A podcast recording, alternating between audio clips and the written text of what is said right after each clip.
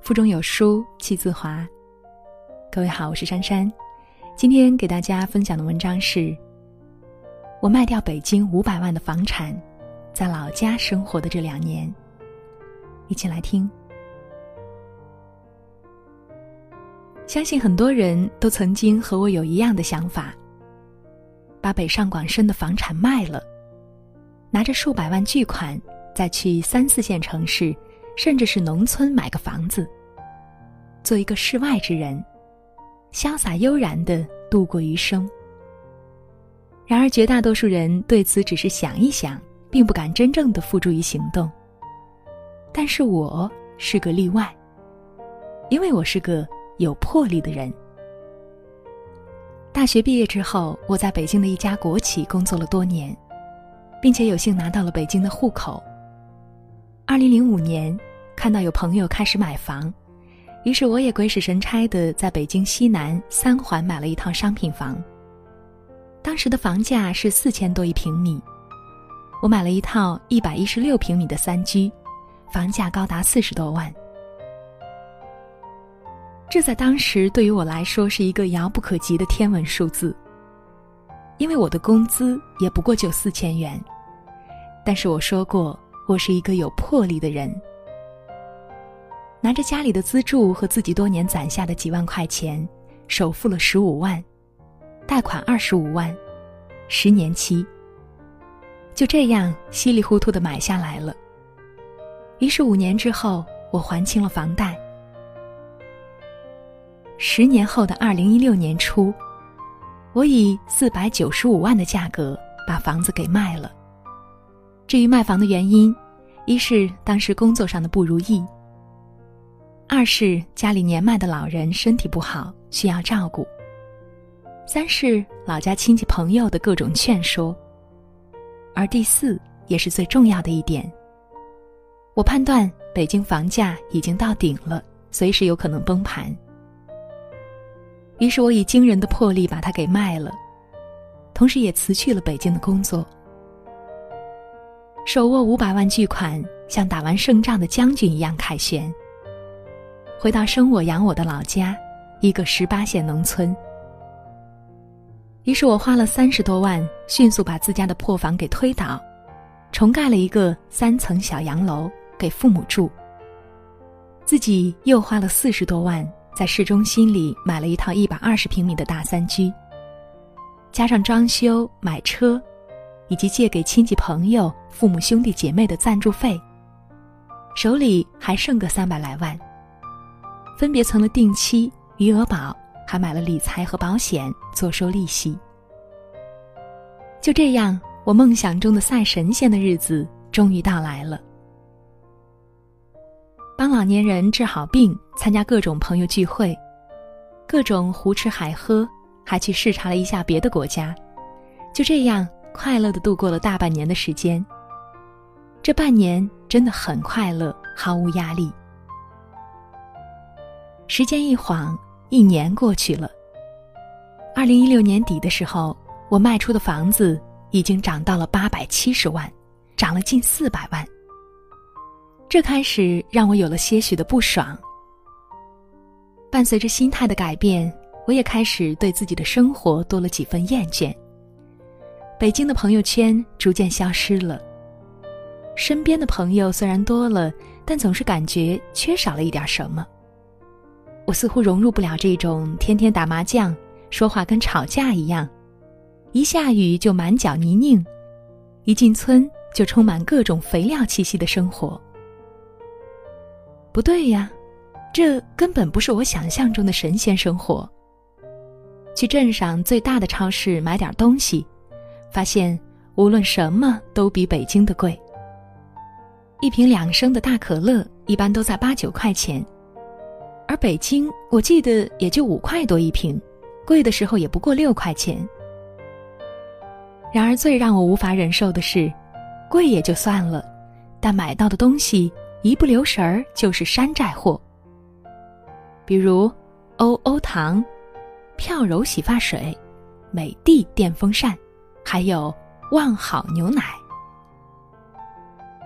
想去上班，才发现这里根本找不到适合我的企业，甚至这里根本就没有互联网行业。历经千辛万苦，终于找到了一份跟互联网沾边的工作。进了公司，做了几天才知道，竟然是让我做网管。我一个高级架构工程师，拿着两千块的工资也就算了，还要做网管，还要修电脑。我们这里市区最繁华的地方，也就相当于北京的城乡结合部，甚至还不如那里。想约朋友去咖啡厅坐坐，抱歉，没有。想去吃个海底捞、绿茶、呷哺呷哺，没有。就连想去吃一次垃圾食品，肯德基和麦当劳，这个倒是有，只不过呀，名字是二合一的麦肯基。你可以想象，一个在北京生活了十多年的外地人，回到自己的家乡之后，各种不适应的窘态吗？就这样浑浑沌沌的，虽然身揣三百万巨款，虽然利息都足够我们一家人的疯狂花销，然而我却觉得自己废了。我看不到未来，我的未来也许就是这样，拿着钱等死。一个人的精神垮了，万事都变得不顺了。老人的病情再一次加重，治疗抢救先后花了几十万。但还是没有抢救过来。后事之后，我再一次以我的魄力做出了一个大胆的决定，杀回北京。北京这个城市让无数北漂一族痛并快乐着。三分之一的工资交给了房东，紧张的工作压得人透不过气。从地铁上小跑着的人群，可以感受到这里生活节奏的快速。但是说起在北京工作，相信大多数人的心里还是带着几分自豪的。这里有着全国最高的工资，有着数不清的工作机会，有着最好的商业、医疗、教育资源，有着我的那一群狐朋狗友。再一次回到北京，回到了我之前住过的小区，我的眼睛有点模糊了。一切虽然都那么熟悉，但我的家已经不属于我，我再也回不去了。这时，与我当初相同户型的房价已经是九百多万了。我要感谢三幺七新政，感谢限购政策，要不是三幺七，现在的房价一定过千万了。然而，这九百万相对于我兜里揣着的三百万来说，仍然是遥不可及的。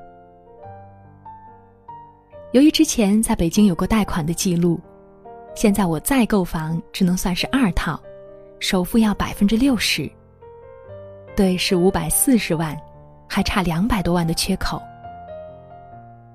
我实在不想租房，而且有了之前的经历，我已经认定我的后半生一定会在北京度过。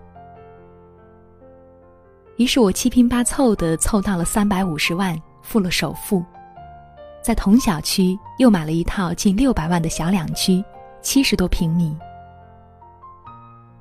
三个月后，我终于搬进了新家，虽然比之前小了一些，但是我觉得很踏实，也很满足。很幸运，我两年前离开的那一家公司，经过同事推荐，又一次收留了我。我的工作回来了，我的朋友圈回来了，我的生活也回来了。我的呷哺呷哺，我的绿茶，我的麦当劳、肯德基，我终于又恢复了两年前的生活。现在，就连老板冲我发脾气、臭骂我时的样子，我都觉得是那么的帅。如今，我的最大的梦想就是，争取在我退休之前，把房子换回同小区。一百一十六平米的三居。好了，文章到这儿就结束了。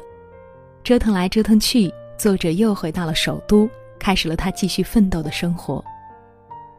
广厦千间，夜眠仅需六尺；家财万贯，日食不过三餐。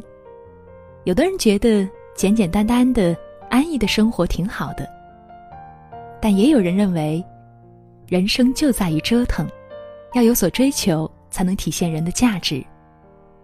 有人说，一线城市容不下肉身，二三线城市容不下灵魂。那对于这些观点，你有什么想说的吗？欢迎在留言板留下你的感悟。在这个碎片化的时代，你有多久没有读完一本书了呢？长按扫描文末二维码，在有书公众号菜单免费领取五十二本共读好书，每天都有主播读给你听哦。我是珊珊，在美好的清晨，依然祝大家一天好心情。早安。